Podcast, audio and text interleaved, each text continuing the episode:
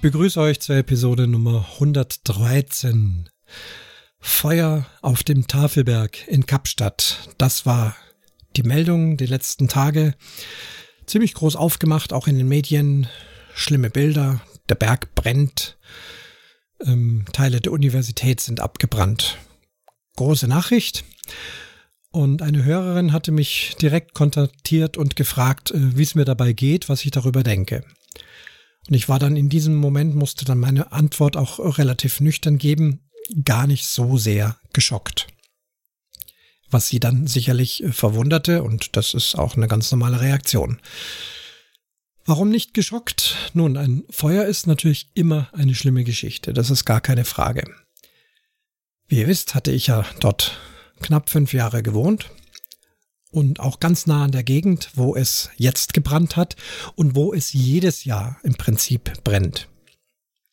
Denn es ist jetzt Herbst, es gab einen langen, trockenen Sommer. Es ist Ende April, äh, der Winter wird so Anfang Juni erwartet, hoffentlich auch mit Regen. Nun, bis dahin ist die Natur extrem ausgetrocknet und da auf dem Tafelberg gibt es eine Vegetation, die relativ niedrig ist. Je höher man kommt, desto niedriger ist auch äh, dort die Bepflanzung. Nur ganz unten in den Wohngebieten gibt's noch normal hohe Bäume. Das wird dann schnell niedriger. Und diese niedrigen Pflanzen gibt's auch schöne blühende Sachen und ganz, ganz tolle Pflanzen. Und diese Gesamtheit dieses niedrigen Bewuchses nennt man Feinbos also feines Gebüsch sozusagen. Und dieser Feinboos, das ist man gewohnt, der entzündet sich oft selbst oder durch eine Glasscherbe oder durch sonst irgendwelche Umstände entzündet er sich und brennt dann so auf der linken Seite des Tafelbergs ist das meistens. Wer das Bild von Tafelberg Kopf hat, das ist also dieses äh, Plateau in der Mitte, deswegen heißt er ja Tafelberg. Rechts eine Spitze, das ist der Lion's Head und links eine, ein spitzer Berg, das ist der Devil's Peak. Und an diesem Devil's Peak, wenn man da senkrecht drauf schaut, da geht's dann so um die Ecke rum und dann geht's immer nach Süden Richtung Kap der Guten Hoffnung zu den südlichen Wohngebieten, den Southern Suburbs. Es hat also nicht mitten in der Innenstadt gebrannt, sondern da um die Ecke rum am Beginn der Southern Suburbs. Diesmal war das Feuer allerdings doch deutlich schlimmer und es ist auch wohl durch jemand ausgelöst worden, der da unten ein Lagerfeuer in der Nähe des Rhodes Memorials hat. Das Rhodes Memorial ist so eine Gedankstatue von Cecil Rhodes, einer der Begründer Südafrikas. Dort startete dann das Feuer und wenn das Feuer also sehr nah am Wohngebiet ist, dann ist da schon Alarm. Auch wenn normalerweise der Feinboos brennt, ist natürlich sofort die Feuerwehr da und die haben das normalerweise gut im Griff. Aber auch da hat es das schon immer mal gegeben, dass es also sich nah ans Wohngebiet rangearbeitet hat. Ein Kollege von mir hatte da auch mal ein Haus recht weit oben, sehr exklusive Gegend, toller Blick, da im Tafelberg drin zu wohnen mit Blick auf die Stadt und aufs Meer. Aber man ist halt oft nah am Feuer dran und da wird dann also alles mit nassen Leintüchern abgehängt und das Dach wird besprüht mit Wasser und man versucht halt irgendwie das Haus zu sichern, dass nicht irgendein Funkenflug dann eventuell auch noch das eigene Haus entzündet. Diesmal, wie gesagt, doch schlimmer, weil es weiter unten gebrannt hat. Ähm, am schlimmsten erwischt hat es wohl die Universität, die UCT, University of Cape Town, deren Gebäude ich auch kenne. Da gibt es eine Musikuniversität drin. Da hatte ich also auch öfters zu tun, habe auch mein Vorspiel, mein Probespiel für die Stelle an der Oper dort in dieser UCT gemacht. Als die Bilder in der Tagesschau zu sehen waren, habe ich also die Gebäude auch sofort erkannt und wusste also auch gleich, wo das Feuer ist. Es hat dort Teile der Bibliothek erwischt. Gott sei Dank hat aber da auch das Feuersicherheitsmanagement gegriffen, denn es sind ähm, automatisch Feuerschutztüren zugegangen, so dass also nur ein Lesesaal betroffen war und das Feuer also nicht innerhalb dieser alten Bibliothek dann weiter brennen konnte. Circa 3500 Bücher und Schriften müssen wohl verbrannt sein, aber es ist doch nur ein kleiner Teil. Äh, der größte Teil der Bibliothek konnte auch hier gerettet werden.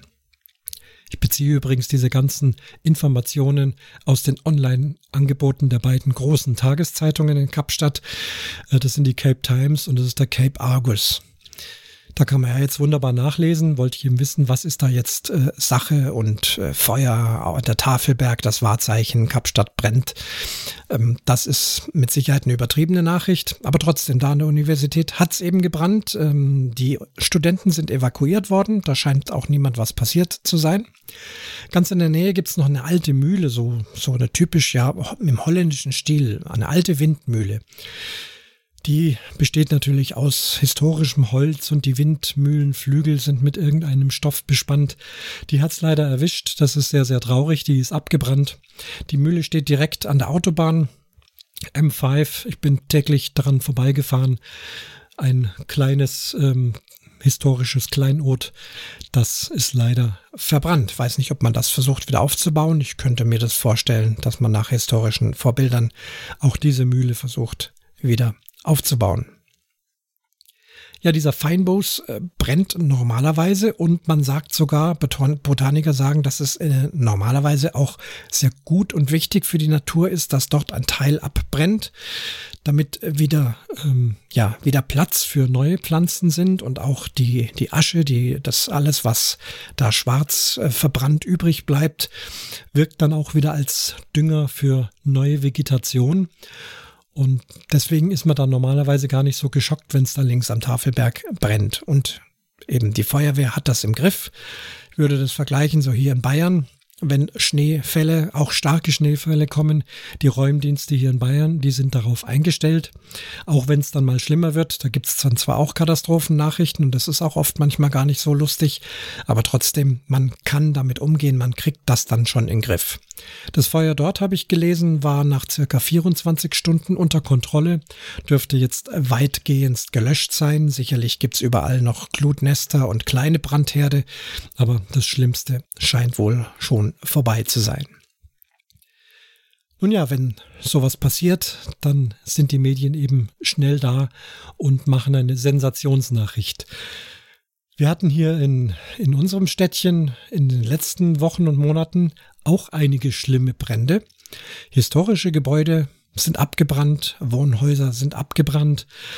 Gott sei Dank ist auch da niemand äh, etwas passiert, aber zwölf Familien sind obdachlos geworden, sind natürlich jetzt aufgefangen worden von der Gemeinde und von, von vielen Helfern und Spenden und so weiter. Aber trotzdem ganz schlimm, dass das Wohnhaus momentan nicht bewohnbar ist.